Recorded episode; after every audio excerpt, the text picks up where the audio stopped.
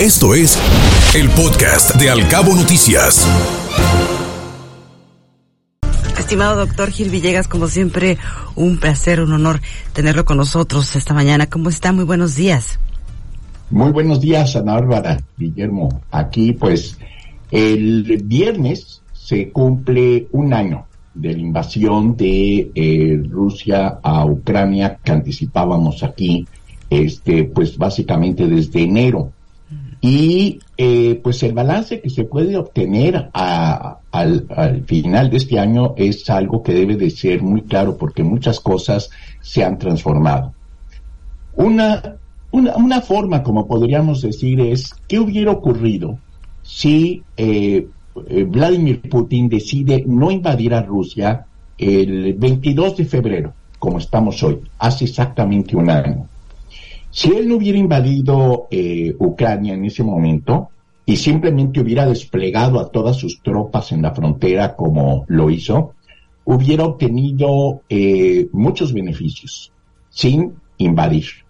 Uno de ellos, por lo pronto, es que no hubiéramos sabido nunca realmente cuál es el eh, peso específico que tenía su ejército. Eh, muchos pensaron que las Fuerzas Armadas de Rusia eran herederas de la Unión Soviética y lo que se demostró con la invasión es que están muy lejos de ser eso. Es un ejército que ha sido derrotado en el campo de batalla una y otra vez por fuerzas ucranianas, al principio por sí solas y después ya apoyadas por recursos que le fueron proporcionados por la OTAN, eh, principalmente por Estados Unidos, pero también por otros países.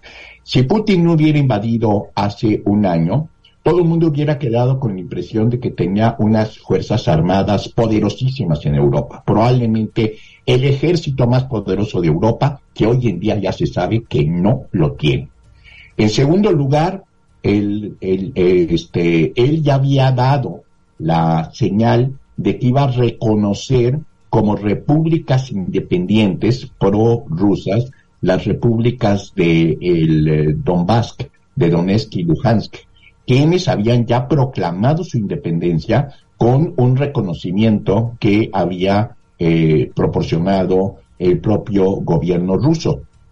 Esa independencia le hubiera garantizado una forma de tener un control sobre el Donbass sin haber metido al ejército ruso en la zona, porque muy difícilmente este, Ucrania tenía los recursos para poder emprender en ese momento una eh, acción eh, armada en contra de esta región. No lo había hecho desde el 2014 en que perdió Ucrania, no tenía por qué hacerlo en ese momento.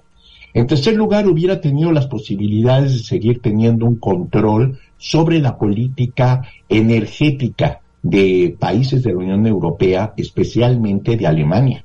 Hubiera tenido la posibilidad de mantener sus eh, eh, gasoductos del Nord Stream submarinos que llevan el gas directamente de Rusia a la Unión Europea predominantemente Alemania y no hubiera perdido esos clientes. No hubiera tenido sanciones económicas brutales, no hubiera tenido recesión económica, no hubiera tenido finalmente el desastre de tener que recurrir a una leva en masa que le salió muy mal y que finalmente no le servía para componer a su ejército y sí le generó una fuerte eh, oposición interna.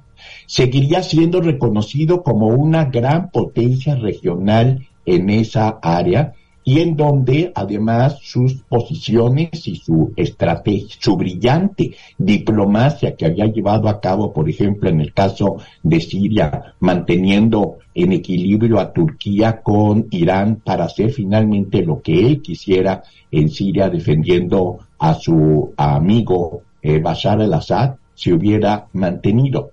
Todo esto lo pierde al invadir Ucrania. Invade Ucrania y no consigue tomar Kiev en las primeras semanas. No consigue hacer de esto una guerra de una o dos semanas contando con que iba a haber un respaldo por parte de los ucranianos y una huida por parte de Estados Unidos de la escena de guerra y finalmente eh, no hubiera podido eh, no, eh, este no hubiera podido mantener pues esta finalmente unidad que logró su invasión a Rusia eh, a Ucrania por dentro de los países de eh, la OTAN. Otro de los elementos que perdió, si no hubiera invadido este, Ucrania hace un, eh, hace un año, países neutrales, tradicionalmente neutrales en Europa, como Suecia y Finlandia, que tiene uno de ellos frontera territorial con Rusia, no hubieran entrado a la OTAN.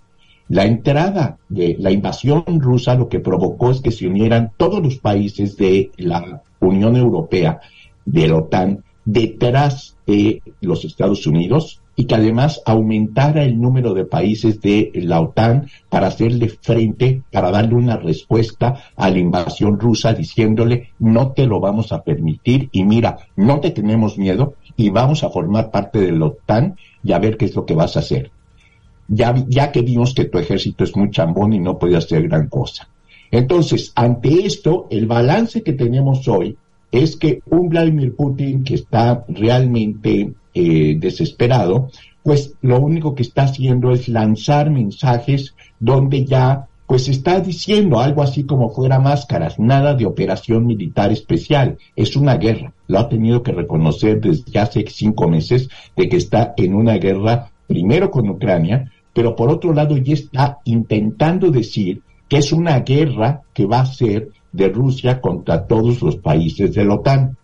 Ya lanzado, cada vez lanza más la amenaza de que va a ir con un armamento nuclear y que está dispuesto a usar su armamento nuclear.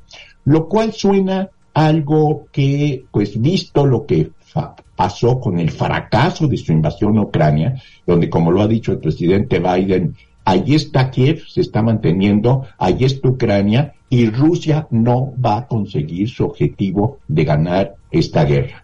Y Putin contesta, pues entonces nos vamos a ir a una guerra nuclear y yo ya estoy preparando las cosas para hacerle frente y por primera vez está diciendo que su verdadero enemigo no es Ucrania, sino que es Occidente y que concretamente son los Estados Unidos. Doctor, sobre esto, muy interesante como siempre escuchar esta reflexión que hace y que además conmemoramos un año. Y no conmemoramos, sino simplemente se cumple, se cumple porque no hay nada que conmemorar. Al contrario, doctor, en las declaraciones de Volodymyr Zelensky, donde hace esta observación, donde si China apoyara a Rusia habría guerra mundial, ¿qué tan distante es esto de la realidad en su opinión, doctor? Mire, ahí ha habido ya varios análisis donde dicen que pues el apoyo de China a Rusia no fue nunca lo que Putin estaba esperando. Ni China le ha podido comprar todo el petróleo, ha tenido, Rusia ha tenido que bajar su producción eh, de barriles, y por el otro lado, China ha tenido tradicionalmente una política de decir que están en contra del uso del armamento nuclear. Es una característica de la diplomacia china desde la época de Mao Zedong el decir que ellos tienen armas nucleares pero nunca los van a usar para otro país, a fin de que los Estados Unidos queden registrados en la historia como el único país que ha utilizado armas atómicas, bombas nucleares en contra de otro país que fue contra Japón en agosto de 1945 en Hiroshima y Nagasaki. Entonces, la posición de China no puede defender un argumento como el que está haciendo Putin de decir vamos a usar armas nucleares. China no puede ir en esa dirección. Y segundo, Guillermo, algo muy interesante. Hay análisis que dicen que a China le conviene que continúe el conflicto en Ucrania. Cuando unos comienzan a decir, bueno, ¿a quién se conviene que continúe este conflicto por más tiempo? China aparece en primerísimo lugar.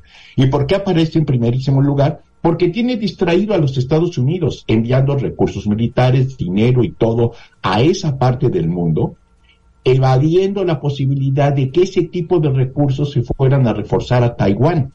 A China lo que le interesa primordialmente, y eso siempre lo han dicho, es lo que pase en Taiwán y en el Mar del Sur. No le interesa mucho lo que pase en el otro lado. Si esto continúa, pues diga pues que sigan allá enfrentándose, pero nosotros vamos a consolidar una posición aquí en nuestros propios intereses y nuestra zona regional, que es la que siempre nos ha eh, interesado. Mientras Estados Unidos esté comprometido en eh, tener el liderazgo de la OTAN para seguirle dando derrota tras derrota militar a Vladimir, a Rusia en la región de Ucrania, nosotros tenemos acá la posibilidad de consolidar nuestra posición. Así que hay que tener cuidado porque el pragmatismo de la diplomacia china no encaja fácilmente con el, los objetivos que pueda tener el eh, gobierno eh, ruso de Vladimir Putin. Y por último, quiero mencionar un caso, un, elemento más muy importante, Guillermo, en este sentido, que es el hecho de que todo el mundo pensó en el otoño del año pasado, por ahí de septiembre, octubre, que este, eh, el hecho de que Rusia se retirara del mercado energético, o sea, que no pudiera, que no enviara el gas a eh, este, Alemania concretamente, produciría un enorme golpe a países de la Unión Europea de carácter económico, una recesión brutal, prácticamente los iba a poner contra la pared. Vladimir Putin lo llegó a decir abiertamente que ese era un objetivo de quebrar las economías este, rusas, en, digo, europeas en este sentido. Y por el otro lado, pues se dijo, Occidente puede resistir, tenemos elementos alternativos, y lo que ocurrió es que no se ha desplomado la economía de la Unión Europea. Tienen problemas, sí, pero no se ha desplomado la economía de eh, la Unión Europea. Estados Unidos ha demostrado que tiene recursos de diversos tipos para mantener ahí una forma de equilibrio y en cambio Rusia sí está teniendo serios problemas de carácter económico al concluir el invierno del 2023. Nosotros siempre hemos dicho que esto se iba a prolongar hasta la primavera y pues precisamente está, eh, Putin está respondiendo ya con amenazas nucleares a algo que a él sí lo afectó económicamente, el tipo de eh, sanciones y el tipo de gasto que ha tenido que hacer en este sentido. Interesante, doctor, como siempre, como cada semana su comentario. Vamos a ver qué es lo que pues sigue pasando con este conflicto bélico que ya llegó a cumplir el año el próximo viernes y parece ser que no, no se le ve. La, conclusión que podríamos, que, que, sacamos de lo que acabo de decir es que si Rusia no hubiera invadido Ucrania, Rusia estaría mucho mejor en términos de presencia, reconocimiento, eh, prestigio internacional, y que la invasión de Rusia a Ucrania ha sido catastrófica para el gobierno de Putin y por eso está amenazando con este tipo de cuestiones mientras Biden visita a Zelensky en Ucrania y se va a dar un discurso en Polonia. Una mala estrategia, sin duda. Pacto de Varsovia y desde allí le manda a decir a eh, Putin, Rusia no va a ganar esta guerra. Gracias nuevamente, doctor, por estar con nosotros. Muy buenos días. Muy buenos días. Escuche Al Cabo Noticias de 7 a 9 de la mañana con la información más importante de los cabos, México y el mundo por Cabo Mil Radio 96.3. Siempre contigo.